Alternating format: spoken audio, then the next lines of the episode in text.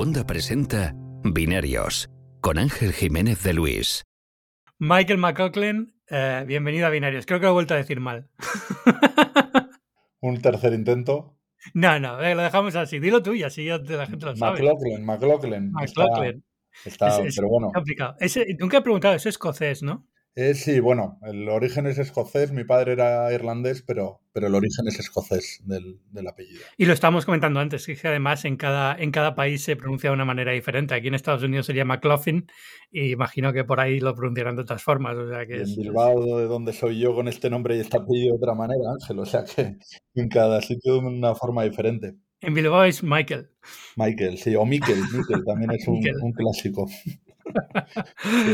Bueno, bienvenido a. Binarios. ¿Qué tal? ¿Cómo lleva la semana? Muchas gracias. Pues bien, deseando terminarla porque ya tengo las vacaciones a tiro de piedra. Me quedan un par de semanitas, así que ya contando los días para vacaciones y para vacuna. Que yo creo que tú ya estás, ya estás vacunado. Llevo ya un mes y pico vacunado y inmunizado ya con la pauta completa y los 15 días después. O sea que ya estoy, vamos.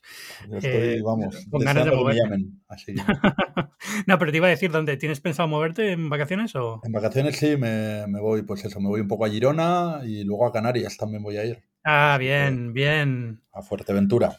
Ah, qué, qué ganas, Dios, qué ganas. Muy bien, muy bien, muy bien. Voy a intentar ir en, en algún momento de- de- del, del verano, pero depende mucho de cómo vaya el tema de la, del pasaporte digital este raro de Europa. De Europa, sí. Eso, eso aquí ya te sale en la aplicación de, por ejemplo, en la de la tarjeta sanitaria Madrid.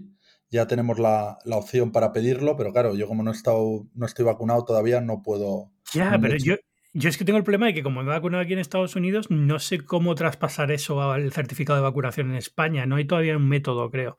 Entonces, eh, cuando vaya ahí, hablaré con Sanidad, a ver qué, con mi médico, a ver qué me cuenta, a ver si hay alguna forma de que me lo ponga como validado. Pero bueno, en fin. Bueno, vamos a hablar de cosas que no sean COVID, que al final siempre llevo, llevo como un año empezando los programas con, con temas de COVID y ya estoy El, cansado. el monotema. El monotema. El monotema. Pero bueno, y quería hablar esta semana de, de Amazon. Pero antes de empezar, quiero aprovechar para agradecer al sponsor de esta semana, que vuelve a ser PC Componentes. Como os comentaba la semana pasada, PC Componentes está celebrando estos días sus PC Days. El verano ha empezado con una amplia selección de descuentos en cientos de productos del e-commerce murciano, incluyendo ofertas flash en gaming e informática. Pero todavía queda más, lo mejor está por llegar, porque este próximo fin de semana y como colofón final, los PC Days cierran con un amplio Outlet Weekend, con descuentos de última hora para los más rezagados en ordenadores, gaming, móviles, hogar, deporte, vamos, en todas las categorías. Te recordamos además que tienes hasta el próximo domingo 27 a las 23.59 horas para canjear el cupón de descuento de 10 euros que estamos regalando en exclusiva a nuestros oyentes. Tienes todos los detalles en las notas del programa, pero bueno, básicamente es muy fácil. No te olvides de usar el código a la hora de hacer el checkout y ya está. No te quedes sin la mejor equipación en tecnología para estas vacaciones. Muchas gracias a PC Componentes por patrocinar este episodio de Binarios. Y ahora sí, vamos a hablar. Esta semana Amazon Prime, ¿cómo lo has llevado? ¿Qué te has comprado? Pues yo me he comprado, además, siguiendo el consejo que dio un habitual del, del podcast, que- o Matías, que yo creo que, que varias veces has hablado con él, eh, yo detergente para la lavadora. pa Eh, esa- ha, cre- ha creado una escuela ese Matías con el Matías con dos S, eh, eh, también de po- podcaster en churros con chocolate. Que ha creado una escuela con esto de las eh, pastillas para lavavajillas eh, de Amazon Prime. Yo tengo ya para hasta el Black Friday. Mm, Tengo todavía que me queda un- una cajita pequeña del Black Friday anterior y he cogido ahora dos sacos de, de pastillas para... Lo mío es para la lavadora, no para el, para el lavavajillas. Pero también me da, pues eso, por 20 euros ya tengo 130 lavadoras. O sea que... que- para que todo un año te dale, ¿no? Para todo un año casi casi. Así Mm, que... Ese, es el, ese es el truco, comprar cosas que no te vayan a caducar ni nada y bueno. Efectivamente, porque tecnología, pues al final, bueno, mm, nosotros que al final estamos probando todo el rato, eh, a excepción de algún ordenador algún año, eh, no he comprado nunca nada de tecnología en el Prime y tampoco, tampoco, a excepción de una cosita muy concreta que haya visto en oferta flash, eh, que se me haya, que se me haya cruzado, pues un altavoz en su momento, unos auriculares, algún regalo muchas veces, pero no, no es lo que más, lo más recurrente son, son lo de las pastillas para, para la lavadora. Bueno, y de hecho, si vais a comprar tecnología, no lo compréis en el Amazon Prime, compradlo en los PC Days de PC Componentes, que para eso patrocinan este, este episodio. Efectivamente, efectivamente. Pero, pero no, pero quería hablar contigo de Prime y de cómo, cómo nos, ha, nos ha cambiado un poco la vida, ¿no? Es decir, el, el, eh, a los medios de comunicación, porque yo creo que todos los medios esta semana han llevado temas de los productos que no puedes dejar de escapar en Prime para tratar de cazar afiliados y demás, ¿no? Efectivamente. Y, y no sé, no sé cuál es tu impresión sobre esto. A mí es que me cansa un poco ya, ¿no? El tema de, que todos esta semana estemos como de- desesperados por poner las mismas ofertas en todos los sitios para rascar un poco de, dinero del, marketing de afiliado. Además, a mí me, pasa un, me pasa un poco porque eh, la sensación como la tuya, que estoy un poco agotado porque em, luego si haces alguna selección cuidada, editorial, eh, si haces, si haces algo que, que realmente quieras aportar valor, pues como puede ser como Ángel Jiménez de Luis o como Michael McLaughlin, que, se han ocupado de revisar eh, los, e- los, los Excel o estos que te envían un par de días antes o, o, el mismo día, o las ofertas que salen el mismo día, acaban como devoradas, ¿no? Porque al final eh, hay máquinas de SEO, hay au- auténticos cracks del SEO que, que, están trabajando esto desde hace meses y tu artículo se, se queda, queda ahí casi casi en la nada, ¿no? Por, porque, porque en buscadores es invisible y, y en redes esto pues al final tiene yo creo el impacto que tiene. Eh, yo creo que también hay tanto ruido, hemos hecho tanto ruido los medios con, con los afiliados que pues que la gente también está aprendiendo un, no sé, es el lector como en su día con los banners, pues, pues les está pasando lo mismo con, con los artículos de, de los 15 chollos que, que no puedes dejar de pasar en este, en este Prime Day. Sí, a ver, o sea, yo lo, en- lo entiendo, es decir, eh, no es mal contenido, al fin y al cabo la gente está interesada en esto y bueno, pues no deja de ser una oportunidad también para sacar algo de dinero de otra forma que si no, la verdad, oye, no está el sector como para rechazar dinero, ¿no? Mm. Pero, pero es verdad que, que acaba siendo como demasiado ruido y acaban siendo las mismas ofertas por todos sitios y al final yo las sigo casi más por Twitter, es decir, al final yo las sigo cuando veo a alguien tuiteando de, oye, mira lo que acabo de encontrarme en Amazon, más que porque vaya un artículo con las 15 rebajas del día, ¿no? Porque al final tampoco un día, es, muy difícil que un día te vaya a dar por comprarlo todo, ¿no? Al final es cuando te llega un poco por, a- por así, por, a- por- porque te- estás interesado en algo y te, alguien te le dice, oye, una tarjeta gráfica a este precio, ¿no? Además, alguien que, te, que tienes identificado y te aporta valor, ¿no? Que sabe, que sabes que, Lo bueno de las redes sociales es que ya están, digamos, seleccionadas en ese sentido, ¿no? Normalmente no sigues a alguien que no te aporte valor o no sigues a alguien que no que, que te esté spameando continuamente. Efectivamente, es decir, esa, esa selección de 15 que decíamos, igual la ha hecho un redactor que primero ha tenido que hacer una pieza de, yo qué sé, del, de- del tiempo que va a hacer el fin de semana o los mejores destinos para la próxima semana y luego se pone a hacer una selección de ofertas. Entonces, eh, al final, el, el valor que puede tener las redes, lo que dices tú por Twitter, es que alguien que, pues eso, alguien que sigues porque sabes que sabe de, tecnología, eh, te- te recomienda algo y sabes que va a ser una buena oferta, que no va a ser un, un algo seleccionado al, al azar. De todas formas, para, para los que vean estos posts, de verdad, o sea, agradecerles a los redactores porque llevan un trabajo enorme. Lo que ha dicho, lo que ha dicho Michael antes es verdad. O sea, tenemos unos Excel que nos mandan con las ofertas que son kilométricos y ponte a buscar las cosas que merecen la pena ahí, ¿no? Es como, bueno. Efectivamente, a mí me ha tocado hacer alguno este año, eh, nos ha tocado alguno hacer editorialmente y, y sí es, es un poco es un poco picar piedra. Sí, sí, sí, sí. Es, un trabajo nada agradecido y, ya te digo, eso es. eh, No quiero decir que ojalá no haya más posts de estos, porque al final lo que decía, es dinero, merece la pena intentarlo. Es un servicio público hasta cierto punto, es decir, al final la gente le, saca utilidad y merece la pena moverlo. Pero, pero en cierta forma tengo la sensación de que ha viciado un poco la conversación en medios de comunicación en esta. Es una semana al año, pero es una semana al año en la que queda todo muy viciado y que a Amazon le ha salido redondo, tío. Es que es que es la leche lo de Amazon. Es que han marcado el Publicidad calendario gratis. de una manera tremenda. Total, total. Es una cosa increíble. Ah, pero bueno, no Te das cuenta, te das cuenta de estos días todos los comunicados, ¿no? Que te habrán llegado a ti también de, pues de marcas que hacen coincidir su lanzamiento con el Prime Day, eh, su, su televisión estrella para este año la lanzan en Prime Day. Eh, móvil, eh, Flagship Killer, lo lanzan en Prime Day con, pues eso, pues le meterán una rebaja, que lo hacen otros momentos del año, pero le meten una rebaja de 20 euros de, de 30 euros al terminal y salen en Prime Day, hacen ruido y, realmente se ponen en el radar de la gente que igual dice, me voy a esperar al Prime Day para, comprarme, para comprarme un móvil y, se ponen ahí en el radar. Entonces lo ha hecho, lo ha hecho muy bien. Sí, la parte mala, bueno, la parte mala, dos cosas importantes aquí. Primero, por fin empiezo a notar un poco de, presión en la dirección contraria, es decir, eh, muchos medios están aprovechando Prime Day para lanzar noticias relevantes sobre Amazon.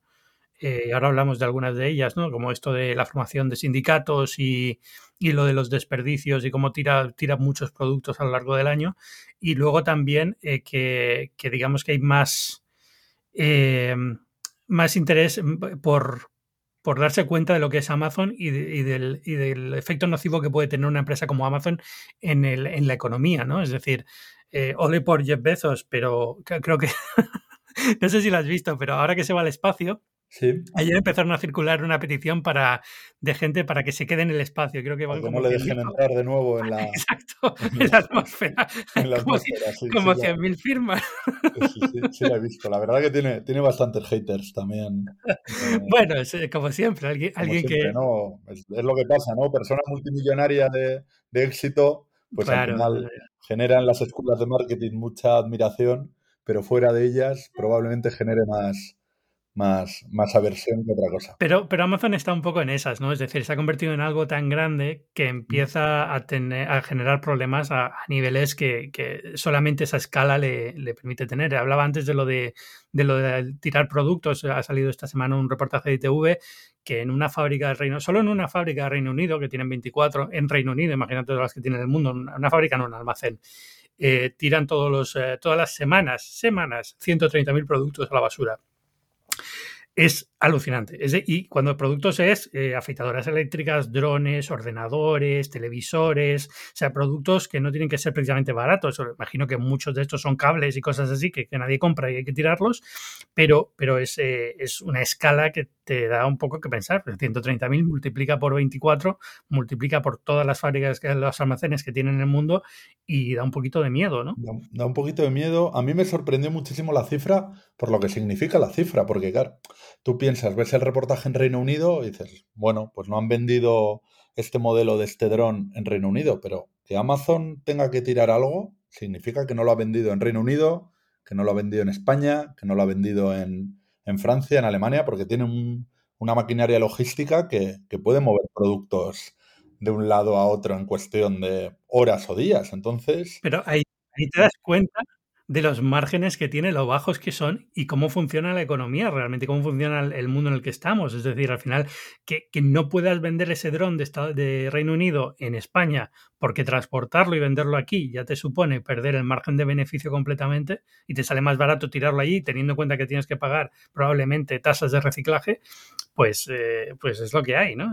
Estás vendiendo un dron con un margen de beneficio que es ridículo. Es, un margen de, beneficio mínimo y es, lo, es que decías antes, ¿no? Que al final es semana a semana, que a mí es lo que más, lo que más me ha chocado cuando, cuando leía la información que hacías a raíz del, del reportaje, que, que, semanalmente esa cantidad, que no es una fecha concreta, véase después de, no sé, después de Navidades, después de una campaña navideña, después de un Prime Day que, que hayan, oye, que el Prime Day al final a ellos también les sirve para colocar mucho, mucho producto que tienen en stock. Em, es, es, todas las semanas del año, no es después de, un, de una campaña concreta. Entonces eso te da, te da, te da una imagen bastante chocante del asunto. Es que, eh, y esto pasa en todas las empresas, ¿eh? en mayor o menor medida se tiran muchas cosas, es decir, eh, empresas como Zara, como Louis Vuitton, como las de pongo las de moda porque digamos que es un, es un mercado que da mucho a esto, ¿no? Como, como tienen que cambiar la ropa cada tres, cuatro meses, eh,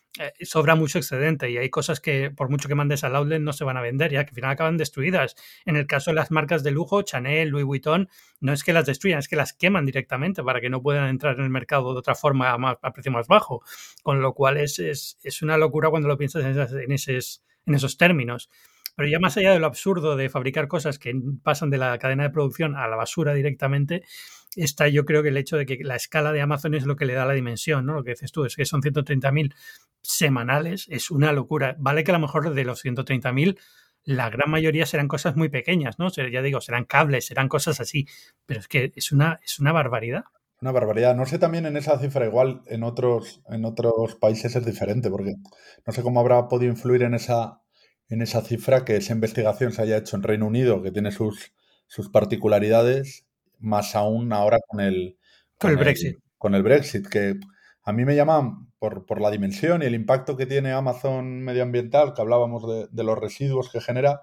A mí una de las cosas ahora que mencionamos el Brexit, en pandemia, una de las cosas que a mí me llamó muchísimo la atención es cómo, cómo al final Amazon la, el, el, aprovisionamiento que hizo de, de, cajas de cartón llegó a obligar a, a, utilizar hueveras de plástico de nuevo, que era en los supermercados, porque realmente hubo unas semanas que hubo un, una escasez de, de, cartón en Reino Unido bestial. Y, y entonces dices, ahí te empiezas a dar cuenta de, con estas pequeñas cosas de la dimensión que cobra y de cómo puede influir, ¿no? Y cómo afecta en general a todo, porque al final es eh, todo esto tiene un impacto más allá de Amazon. Es decir, el, el, el, hecho de que el, el comercio electrónico, digamos que Amazon haya popularizado tanto el comercio electrónico, incluido el envío en un día o dos días, cosas así, ha obligado a todo el mundo a hacer lo mismo, ¿no?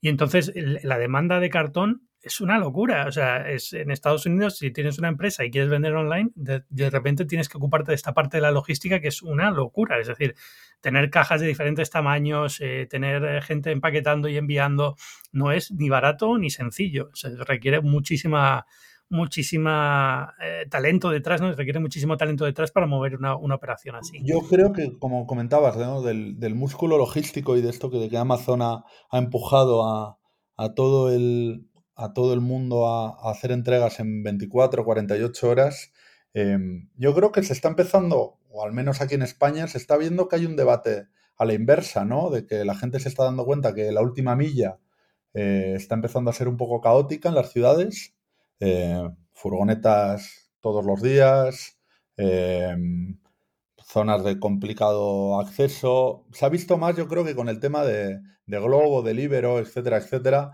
Eh, pues eso, locales, cocinas fantasma, etcétera, etcétera. La última milla, el negocio que se ha abierto ahí, y a mí me da la sensación que empieza a haber, al menos en el sector de la logística, como un debate a la inversa, de, de optar a. De optar a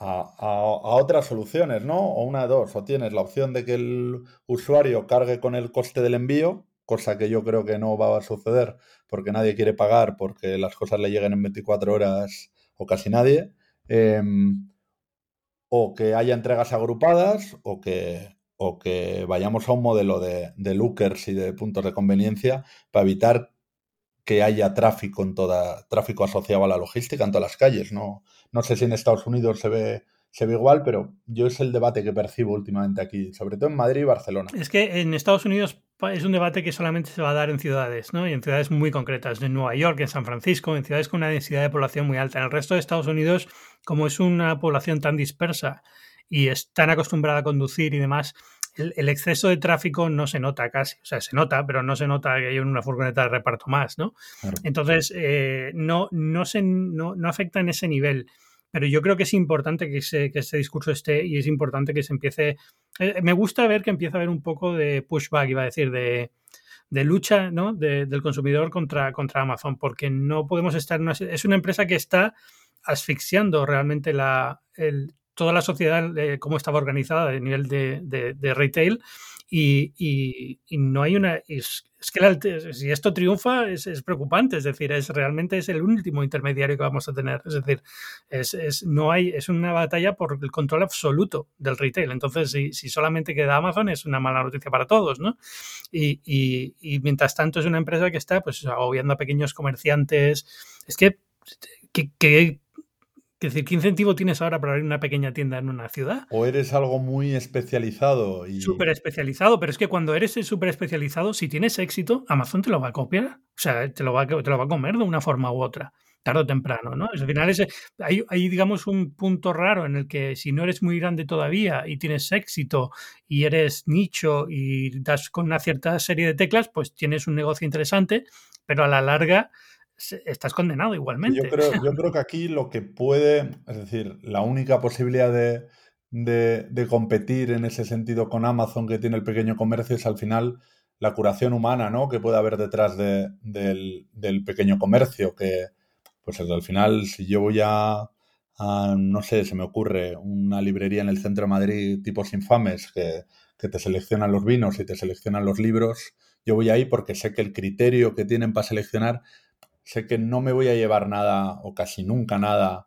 que no me guste, es, pero, pero es lo que es lo que creo yo el hueco que le queda al pequeño comercio. Ahí te estoy hablando de libros, pero se puede llevar a muchísimas más cosas. sí, bueno, libros tienen la suerte de que el precio está regulado. Entonces, eh, digamos, te da igual comprar una librería que en Amazon te va a costar lo mismo. Sí, además, lo de un, un libro en, en, esa, que te lo entreguen en esa misma mañana, pues, pues yo todavía no. Globo puso aquí en Madrid, en Madrid en marcha, ¿no? Entrega en una hora de libros o no me acuerdo en cuánto tiempo pues obviamente pues, te hace preguntarte si necesitas que te entreguen un libro en, en, esa, misma, en esa misma mañana o en una hora. Pero, pero sí, yo creo que la baza lo que te decía, que al final la especialización del que está detrás del negocio y, y, y la curación que puede, que puede hacer sobre el producto que, que selecciona y que vende. Pero, pero si no, si te vas a algo más genérico, a,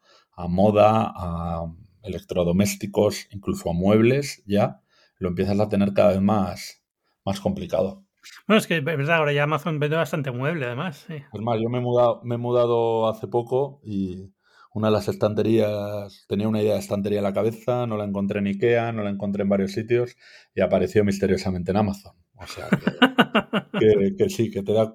Te, yo jamás me hubiese imaginado comprándome un mueble en Amazon hace antes de la pandemia. Sí. Me hace gracia eso de lo de apareció misteriosamente.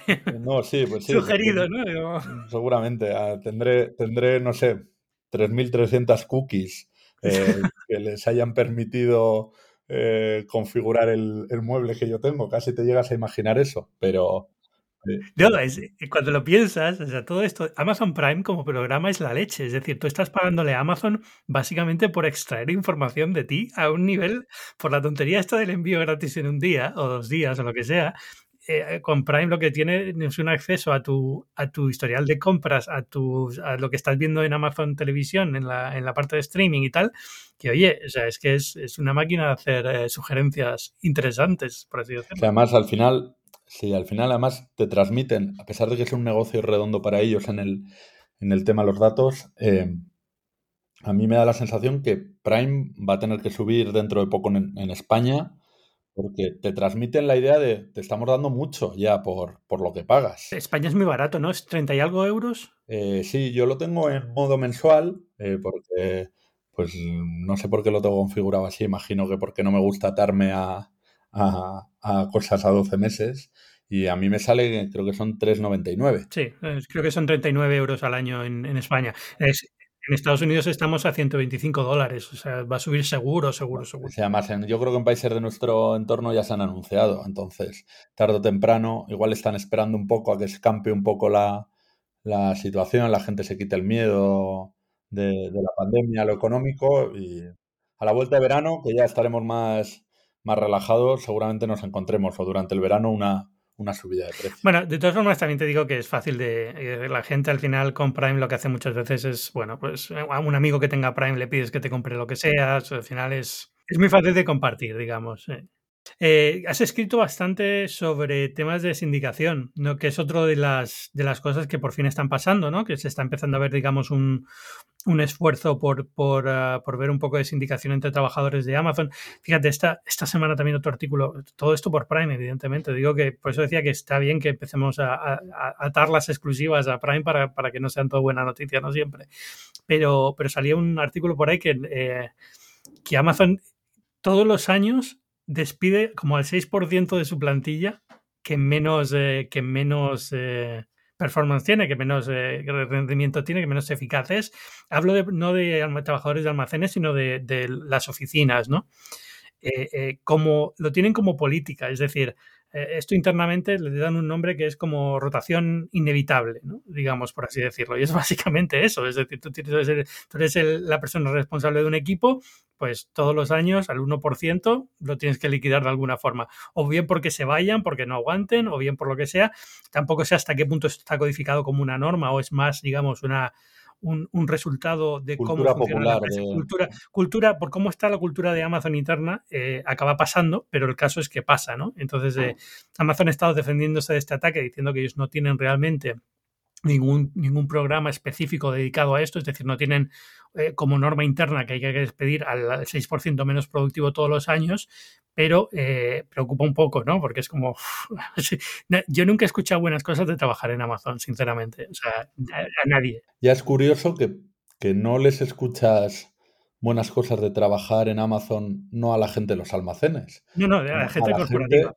a, la, a, la, gente de corporativo, a la gente de, de la parte corporativa, de la parte de, web service, eh, gente que, que, ya es trabajo cualificado, no estamos hablando de un mozo de almacén que se tiene que hacer no sé cuántos kilómetros al día andando para colocar productos y que no puede más con su vida, sino estamos hablando de gente preparada y, da la sensación un poco que, que, a mí me da la sensación, ¿no? De cuando he conocido a gente que, que ha podido trabajar o que pasó en el pasado por, por Amazon, es que eh, los trabajadores, vamos a decir, altamente cualificados, están primero, entran en una fase de estar absorbidos por esa cultura de, empresa, que es, es, una cultura de empresa, pues que buenas condiciones, oportunidades, visibilidad, pero que luego corren el riesgo de eso, de, pues no sé si llamarlo trituradora, una, una picadora de carne, como quien dice, como se dice habitualmente cuando cuando un trabajo es muy, muy intenso y te tienes que entregar al, 100 por, al 120% del rato y, ponerlo por delante de todo, pero, pero a mí esa es la sensación que tengo, incluso en, la gente cualificada. Sí, porque fíjate, gente de Google, de Apple, de Microsoft, todos te pueden decir, mira, es un trabajo duro o lo que sea, pero me gusta la empresa o me da ciertas cosas o estás en un sitio que, que lo cambia todo. En Amazon, lo más benévolo que suelo escuchar de gente que trabaja internamente es, eh, es un año o dos años de trabajo completamente descomunal, eh, con una cultura muy dura, pero a cambio tienes un, en el currículum que has trabajado en una empresa como Amazon y de a partir de ahí te vas a donde quieres, ¿no? Digamos. Me suena a mí como los, los chavales que entran en las, en las consultoras, ¿no? sí, sí, ese estilo. Que es, vale, voy a pasar tres años muy fastidiados, muy malos, voy a dormir pues cuatro horas al día esto los próximos tres años de, mi vida, pero, pero luego esto lo voy a recoger en el futuro. Entonces, sí. Eh, a, mí, a mí me da un poco, no sé si pena, y creo que también en el periodismo muchas veces hemos pecado de, hacer cosas. Bueno, el periodismo, pero el periodismo al fin y al cabo yo creo que tiene un componente vocacional, ¿no? O sea, somos muy masoquistas los periodistas. Eso, sí, pero, pero bueno, pero yo entiendo que, que el, mucho ingeniero apasionado por su, por su oficio también. Entonces yo creo que, entra en juego, en juego esto. Entonces, yo es que creo que eso se ha instaurado ¿no? en, nuestra, en nuestra mentalidad y, se, ha ido, se ha ido extendiendo ya. Es decir, no vemos poca gente o, poca gente cuestiona que, pues eso, que alguien que ha entrado a trabajar en Amazon se mate durante dos años a trabajar.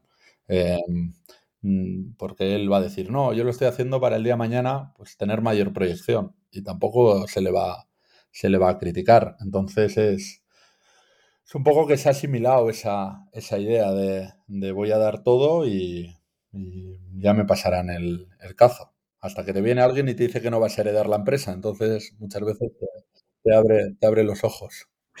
Que por, y entonces, en, en, este contexto, ¿cómo ves todos estos esfuerzos de sindicación que se están empezando a mover? De sindicación, pues bueno, pues al final sí tenemos en cuenta que, como dice mucha gente, la logística es la nueva, la nueva industria de, esta, de los próximos 30 años, pues, pues es que al final es un trabajo muy manual y muy...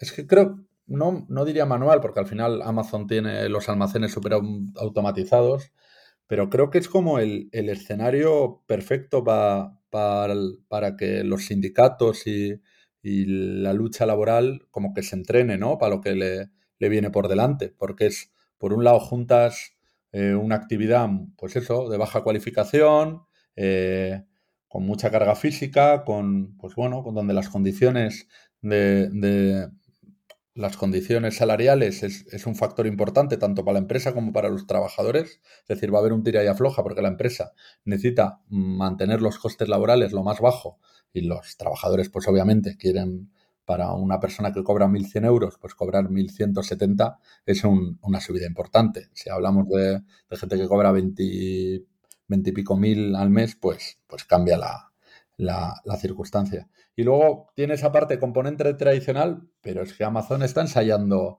eh, vigilancia algorítmica, eh, robotización, automatización. Entonces, es como la tormenta perfecta, ¿no? Para que se, se produzca esta, esta sindicación. Em, creo que lo tienen muy difícil, en Estados Unidos aún más, porque yo creo que... Bueno, justo esta semana uno de los mayores sindicatos de Estados Unidos ha anunciado por fin que va a intentar hacer una sindicación en, nacional de trabajadores de Amazon, que, es un poco el problema que tenían, que hasta ahora eran eh, almacenes eh, locales en, en ciertos estados los que intentaban eh, sindicarse, pero claro, si no tienes un apoyo más nacional era complicado, ¿no? Entonces, ahora que por fin hay un esfuerzo grande, a lo mejor se mueve algo por ahí. Sí, además, locales se vio, ¿no? Que presiones de la, sí, sí, sí, bueno, compañía. constante, sí. Es bueno, se ha visto en, España, en San Fernando de San Fernando de Henares, que es los que han estado tres años en pie de guerra por el cambio del convenio y, y huelgas cada dos por tres, se veía que las presiones de la empresa eran brutales también y, que en cuanto hicieron la primera, la primera huelga, pues utilizaron mecanismos internos para que se tuviese que recuperar las horas. Eh, pues eso, como tienen, tienen la capacidad de viendo supuestas necesidades, moverlo, mover turnos y tal, pues oye, les hicieron como recuperar las horas y paliaron los efectos de, la huelga, es que la hicieron invisible. Entonces, o, o te coordinas muy bien eh, en Estados Unidos a nivel nacional en Europa a nivel continental, eh, o es que Amazon tiene al final una fontanería eh, tremenda que, puede anular cualquier intento de, este tipo. Y, en, el caso de lo que comentabas, ¿no? Son centros pequeñitos, pues al final, pues eso, pues también hay que pensar en el trabajador, ¿no? De, de los almacenes de Amazon, que muchas veces, pues igual es un, pues, no quiero, no quiero yo discriminar ¿eh? ni hacer un, perfil, pero pues es un trabajo de baja cualificación, igual es personas de 40 o 40 y pico años que, no encontraban trabajo en, en, otro lado, eh, gente muy joven, temporal, que aspira a que pase de ser eh, un green a un blue, que es el, como se les codifica, que los verdes son los, los temporales, los azules son los, los fijos, y es gente pues al final que pues que también va a costar, ¿no? Eh, convencer para que se, se implique en, esto. Entonces yo creo que, que, está pinta, pinta complicado. Sí, no, aquí en Estados Unidos, por ejemplo, eh, las condiciones, eh, hay una razón por las cuales las votaciones no triunfan, oye, por mucho que Amazon presione internamente, al final el trabajador vota si quiere eh, sindicarse o no, y han fracasado los intentos. Y en parte es porque los trabajos de Amazon, aunque sean duros, aunque sean trabajo no cualificado de almacén, que es, que es pesado y tal, y no deja de ser un trabajo que está medianamente bien pagado para Estados Unidos. Están pagando como 15 dólares la hora que es, eh, es lo que estaba ahora el gobierno intentando poner como salario mínimo, pero que no es salario mínimo de Estados Unidos, ni mucho menos, y es mucho más de lo que cobra un camarero, de lo que cobra muchos profesionales en Estados Unidos. Entonces, al final es, un trabajo que es apetecible. Y ahora, ahora vamos a ver qué pasa, ¿no? Ahora cuando salgamos de la, pandemia, porque Estados Unidos está teniendo muchísimos problemas para encontrar trabajadores de trabajos muy, muy bajos, es decir, de trabajos muy, muy, muy mal pagados, eh, camareros, cosas así. Eh, no, hay una demanda enorme y no hay quien la cubra. Eh, parte porque no se está permitiendo inmigración, o se han puesto más duros con la inmigración, que era una fuente para todo este tipo de trabajos, y en parte porque la gente también está viendo, oye, Amazon me paga 15 dólares la hora, no voy a ponerme a trabajar por 4 dólares la hora más propinas. Eh, de camarero, porque es que cuando no hay nadie yendo a los restaurantes. Ahora que comentas eso en España también, el convenio de, logística y de, todo el que rige el tema de los almacenes y tal, también está, eh, yo creo, poquito por encima del, salario mínimo interprofesional. Entonces, es lo que dices tú, pues me voy a poner a trabajar de, em, en, un, en, un, garito de camarero que no me... No sé, es, es, tienen al final, creo que han dado en el punto exacto para que, que pues eso, para no, no, que no se les pare la rueda, ¿no? Son, muy buenos en eso, la verdad es que creo que todos somos culpables de, comprar de vez en cuando en Amazon y tal, y al final es, eh, estás, estás, contribuyendo a esta maquinaria, pero al final es que es, es, una maquinaria muy cómoda, ¿no? Y justo este año de pandemia más. Además dicen eso, el, luego dicen, no, es que, claro, tienen una cantidad de temporales, no, es que el, el propio, el propio negocio te exige tener temporales. Tú no puedes tener, yo creo que ahora mismo tienen como 1,3 millones de trabajadores en total y eran 600, más los 600.000 eh, temporales, ¿no? Que, que, alivian la carga en momentos puntuales como puede ser Navidad o Black Friday o, el Prime que mencionábamos ahora. Claro, es que Amazon tendrá, imagino, cuatro picos grandes de trabajo, o sea, su propio negocio les obliga a tener... Sí, a, poder contratar flexiblemente porque si no, no pueden, ya, no pueden cubrir la, demanda en, Black Friday o lo que sea. Mm. Sí, por eso. Bueno, por, acabar en un tono un poquito más optimista, ¿qué tal los, eh, los auriculares de Sony? A mí, me parece una, a mí me parecen una maravilla. Me gustaba mucho el modelo anterior, aunque eh, me gustaba mucho el sonido y la cancelación de ruido, que tenían ciertos problemitas de, pues bueno, el manos libres no funcionaba todo lo bien que tenía, todo lo bien que tenía que funcionar. Y el diseño ese que era una cápsula, lo sigue siendo, pero más disimulado, eh, que se te salía tanto de la oreja, pues no me resultaba del todo cómodo pero es que ahora yo creo que mm, se van acercando bastante a, limar esas, esas, esos problemitas que tenían y a mí me parece a día de hoy, para el que le gusta el sonido, para el que no, es decir, claro, decir que son los mejores auriculares, que a mí me cuesta mucho porque yo no creo te metas, No te metas en ese berenjenal. No me voy a meter en ese berenjenal porque creo que eh, los mejores auriculares serán para mí unos, para ti otros y para y para yo que al final estoy utilizando tanto iOS como Android en mi día a día, pues bueno, pues no me importa. Yo entiendo que alguien que utilice un Mac para trabajar, eh, un iPhone, un iPad, eh, el Watch, etcétera, etcétera, pues obviamente no se plantee comprarse otra cosa que no sean los AirPods por la integración que tienen. Pero pues luego a mí la, la configuración, la ecualización que tiene el Sony me resulta muy agradable me gusta mucho como el, y, la, puedes variar, que en los Apple, por ejemplo, no puedes. ¿eh? Mm. Y igual otras marcas, otra persona le gustará le gustará otro tipo de, como lo hace, yo qué sé, Bose o, o, Sennheiser. Entonces, los auriculares es algo muy, muy peculiar, muy peculiar. Lo que yo digo es que mm, si alguien está dudando comprárselos o no, pues, pues lo único que puedo decir es que no sé, que que no se van a equivocar, que van a tener unos muy buenos auriculares, también hay que pagarlos, pero... Son carillos. Eh, hablamos de los WF-1000XM4, que es un nombre fantástico para recordar. ese, eso es lo siguiente que tienen que cambiar, el nombre. Pero bueno, son los, los auriculares que tienen de, digamos, inalámbricos de botón, eh, de, in-ear, que acaban de, lanzar y como siempre, es decir, Sony yo creo que hizo un muy buen trabajo en el tema de la cancelación de sonido, sorprendió muchísimo con los de, que son los que estoy usando yo para el podcast, los, eh, los de Diadema, y cuando ha pasado a los pequeños, pues también están muy bien, ¿no? A mí los he estado probando, yo soy de los que, los que dices, ¿no? Al final yo, como vivo casi siempre en un universo muy Apple, para mí los AirPods Pro es, eh, es, es, una opción mucho mejor, ¿no? prácticamente sí, o sea, si los, vamos, lo primero que, si se me rompe es lo primero que compraría el día siguiente, ¿no? Apple lo ha hecho muy bien eh, con el tema del diseño, ¿eh? que es un auricular del de Sony. Yo, por ejemplo, cuando amigos míos se los doy a probar, hay algunos que se quejan eh, de que les molesta, no les molesta. Mm, eh, con los Pixel Buds lo mismo, hay gente que les duele la oreja cuando se los ponen, pero con los AirPods, con, ni con los primeros, ni con los básicos, ni con los Pro, no encontraba nadie que le resulte molesto. Mm. No, si acaso a lo mejor que a algunos se les cae más fácil que a otros. Esto es el único problema que le veo a los AirPods, se encajan un poquito mejor. Eh, estos, eh, a mí los único que le he encontrado mal a los de Sony, a los a estos WF-1000XM4, es que a veces toco sin querer el auricular. Em, lo, típico, que estás ajustando la oreja y le das a la pausa o lo que sea. Y es la parte que me cuesta un poquito más. Los AirPods Pro, por alguna razón, están siempre perfectos en la oreja, no tengo nunca ningún problema, tengo que tocarlos, salvo que quiera cambiar de canción o quiera para pausarlo lo que sea. Y la transparencia de sonido, es decir, no la cancelación, la cancelación es muy buena en los dos, es fantástica.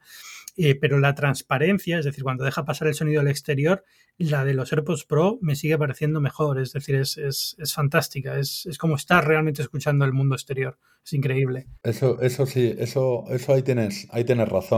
Em, luego, por ejemplo, a mí, por ejemplo, una de las cosas que me gusta mucho, yo que me lo suelo poner en el, en, el, en, la, en la redacción bastante y, siempre al final te acaba viniendo alguien a, pues, a pedir si vamos a subir tal tema, lo que sea, el tema del gesto, ¿no? De, de el gesto de poder poner el, el dedo en el auricular y, y, que se pare la reproducción.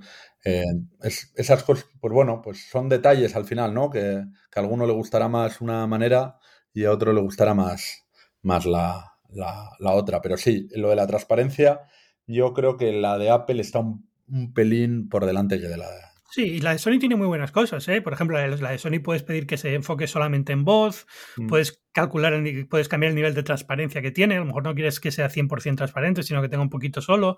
Tiene, tiene en ese sentido, eh, cualquier auricular que no sea de Apple siempre te va a dar un poquito más de, de opciones de personalización y eso me encanta. Me encantan los Sony, me encantan los Pixel Buds, me encantan en los Galaxy Buds, me encantan en, casi todos los que he probado, porque al final son todos un poco también clónicos unos de otros, ¿no? Pero, pero, pero me gusta mucho y el diseño está muy bien. Pero es verdad que hay una, una conveniencia ahí cuando tienes un casi todo Apple que es difícil de. Es que es, es difícil, es difícil convencer a alguien que está. A alguien que está, no sé, alguien que está tan metido en, en, en el ecosistema Apple que, que, que se salga de que se salga de, de, del ecosistema. Es, no sé con quién, con quién lo he hablado, dónde lo leí, eh, en algún tema, en algún, en algún tema tecnológico y tal, que venía en el 4 de, a raíz del 4 mayo. Pues es como convencer a alguien de, a un partidario de, de, Ayuso de que vote a Pablo Iglesias el 4M. Pues lo mismo. Es que no vas a andar cambiando.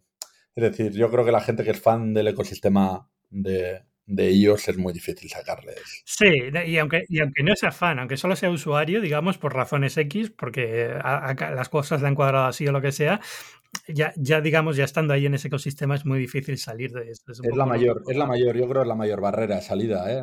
Sí, sí, sí. Bueno, sí. Bueno, y el Watch, de Apple Watch para quienes, quienes lo usan. Al final son, son pequeñas cositas, pero son las pequeñas cositas con las que Apple te mantiene bastante, bastante atado, ¿no? Bastante atado, sí, eh, Pero bueno. Pero, pero, bueno, yo también diría lo mismo. Cualquiera que esté dudando, eh, el auricular, los auriculares de Sony son fantásticos, la cancelación de ruido es muy buena, la transparencia es muy buena, a pesar de que crea que la de Apple es muy buena, también la de Sony es fantástica, o sea, son, es muy la buena autonomía, cosa. La autonomía sí la que... autonomía es muy buena. En eso yo es que ahora mismo no, no tengo en mente la cifra definitiva, pero creo que eran, eran una, barba, era una barbaridad de, de, de, de horas son ocho horas eh, por carga, más o menos, en vez de seis, que suele ser lo que suelen tener este tipo de auriculares. O sea, duran un poquito más, sí. Un poquito más, y te da, como creo que era tres cargas el estuche, pues. Así que sería, vamos, es, es, es bastante. Es, es, bastante bestial en ese aspecto. Y no tenía por aquí nada más. No sé si has probado alguna otra cosa o.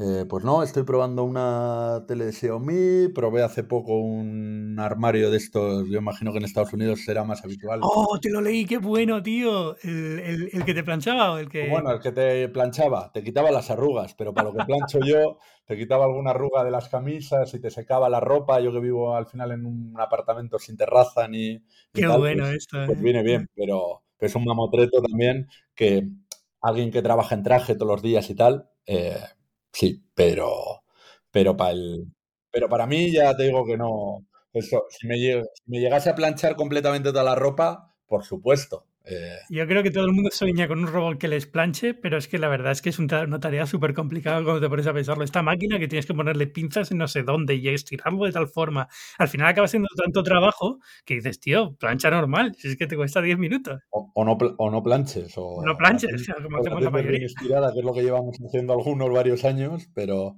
pero sí, no, fue, fue bastante son estos aparatos que yo imagino que a ti te habrá pasado lo mismo, de que, que se agradecen incluso probar, ¿no? Después de tanto, después de tanto móvil. Sí, y... es que estamos todo el día probando móviles y auriculares. Es como si, como si el móvil se comió toda la electrónica de consumo y ahora solamente hay móviles, ya no hay cámaras, o sea, las hay, pero es que son ya muy nicho.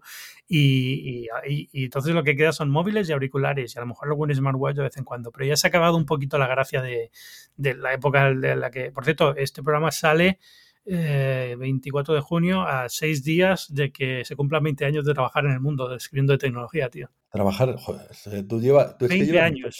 Tú llevas muchos años, tío. 20 años eh, analizando desde el iPod casi original. y, entonces, eh, claro, eh, he, probado productos súper divertidos, diferentes en aquella época y ahora ya hoy en día todo eso se ha perdido un poco y lo que queda probar es eso, ¿no? auriculares y smartphone todo el tiempo.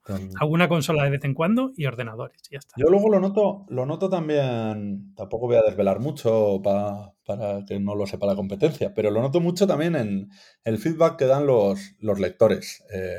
Cuando haces una comparativa de, no sé, de móviles baratos, te funciona mucho mejor igual una de aspiradores o una de, incluso una de altavoces bien hecha, porque yo creo que la gente ya con los móviles tiene en su cabeza cómo funcionan y qué, necesitan y cómo cuál se van a comprar. las dos, tres marcas que tienen y en, mente, o cuando tienen dos, ¿eh? que muchas veces será una, que será Apple, que son los que la mayoría que arrastren, pero, pero sí, yo creo que es. sí, es, verdad. Yo en ese sentido sí que noto más, eh, más gente preocupada por. Eh, yo creo que eso está detrás de cosas como Wirecutter y otra serie de webs que funcionan muy bien con ese, en ese tipo de, espacio, ¿no? Eh, nosotros intentamos en CNN, CNN underscore también con esto, que es, es dar un poco una idea de de qué comprar más allá de la electrónica común, ¿no? Eso, aspiradores o, o lavavajillas o sartenes, cosas, que, que parece que son como muy básicas, pero que es verdad que cuando te enfrentas a la cantidad de ofertas que hay no sabes por dónde empezar a elegir o qué es lo que tienes que tener en cuenta. es decir, a mí me costaría, es decir, no sé, a mí me costaría mucho más eh, ir a comprar eso, una lavadora a día de hoy. Eh, sí, sí, sí. Eso sí, que a nadie se le ocurra empezar a ofrecerme, porque el otro día me ofrecieron hacer una review de una lavadora, ya me cuesta cambiar la televisión como para andar cambiando la lavadora en casa. por favor, no me escribáis ofreciéndome eh, reviews de lavadoras que me puedo volver loco. Sí, yo, estaría encantado de hacerlas, pero es eso. bueno, en mi caso, imagínate, me la tiene que enviar a Estados Unidos. pero, Es, pero es que es, es, como cuando yo probaba televisores de, de tubo, ¿no? En, la época, claro, cuando empecé todavía las planas eran todavía muy caras y pequeñas. Y entonces todavía se llevaba mucha retroproyección, la tele de tubo panorámica. Y cada vez que tenía que probar un modelo, tenía que venir a casa a instalarlo. Era una locura, tío. O sea, es que... Pero te venían a instalarlo. Eh, muchas veces sí, hasta que no pasaron a. Hasta que no bueno, las televisiones no, porque al final tampoco hay mucho que instalar, es ponerle la toma de antena y ya está, ¿no? Tampoco es que sea muy complicado. Pero es verdad que algún producto, en el caso tuyo, por ejemplo, de la máquina esta gigante de planchar, pues mm, requiere ayuda, ¿no? Requiere Esa vinieron a ponerla, pero con las teles pasa, con las teles pasa al revés, ¿eh? ¿eh? Hay una, por no hacer, por no mencionar a nadie, hay marcas que te vienen el técnico eh, de la marca, la instala y encima se llevan la caja, cosa que para los que vivimos en una casa pequeña se agradece mucho. Es que se agradece mucho, sí. Y ahora mismo yo tengo al lado de mi cama dos cajas de cartón de un tamaño enorme porque tengo que desmontar una televisión eh, y montar la otra. Bueno, también digamos que es parte, es parte de lo que tienes que hacer la review porque es algo que se va a enfrentar al consumidor, ¿no? Entonces tú puedes decir, pues mira, el montaje es fácil, es difícil o lo que sea, ¿no? Pero es verdad que casi, exacto, casi lo más coñazo es desmontarla y volver a meterla en la caja porque es difícil que todo encaje de nuevo bien. Eso, no está pensado, claro, las cajas no están pensadas, yo no sé, a mí poquitas cajas he conseguido que se cierren, que se cierren como, como estaban, porque claro, el cable te viene milimetradamente, vamos, milimetrado, perfecto, puesto y luego tú lo intentas enrollar, lo vas a meter y ya se abulta y imposible. Sí, sí, sí, siempre es un, es un, follón. Pero, pero es eso. Pero sí, al final es, es, eso. Ya casi no probamos cosas que no sean como muy básicas. Por eso cafeteras, todas estas cosas, yo, yo creo que deberíamos cada vez probar más y, y la gente lo agradecería, ¿no? Dentro de, dentro de nuestro trabajo como, como reviewers y tal. Que es eh, eh, cosas que, cuando vas a comprar una cafetera que tienes que pensar en comprar, qué es lo que tienes que mirar, porque este, este modelo merece la pena, ¿no? Así que, qué bueno. Bueno, uh, Michael McCoughlin, ¿lo he dicho bien esta vez, más o menos? Lo has dicho bien, lo vamos, ah, vamos mejorando. Vamos, vamos mejorando, vale. Muchas gracias por venir a Binarios. La gente que quiera leerte, escucharte, verte y demás, ¿dónde puede hacerlo? Lo puede hacer en Tecnautas en el Confidencial. Nos pueden leer allí tanto a Manu, a Guille, a mí o a, o a cualquiera de los colaboradores. Jesús Díaz también tenéis ahora. Que tenemos a Jesús Díaz, a Omar, tenemos luego, si hay algún aficionado a la tecnología militar, a, Juanjo también, que es, un auténtico crack. Entonces, es que tenéis, un equipazo, habéis montado un equipazo brutal. Tenemos buena, tenemos buena ensalada eh, de temas, porque realmente yo creo que para ser una sección de tecnología eh, nos rompemos un poco lo que puede ser el, el, patrón típico de una sección de tecnología. Sin duda. Así que bueno, pues ahí, ahí mando la, a la audiencia. Pues nada. Y nada, ya sabéis que soy Ángel Jiménez de Luis, podéis leerme en muchos sitios en el mundo, muy interesante, eh, pero sobre todo en la web de este programa, en binarios.fm, y escucharme aquí en Binarios, que es un podcast de tecnología semanal. Y nada, nos escuchamos la semana que viene. Muchas gracias a PC Componentes de nuevo por patrocinar este programa. Chao.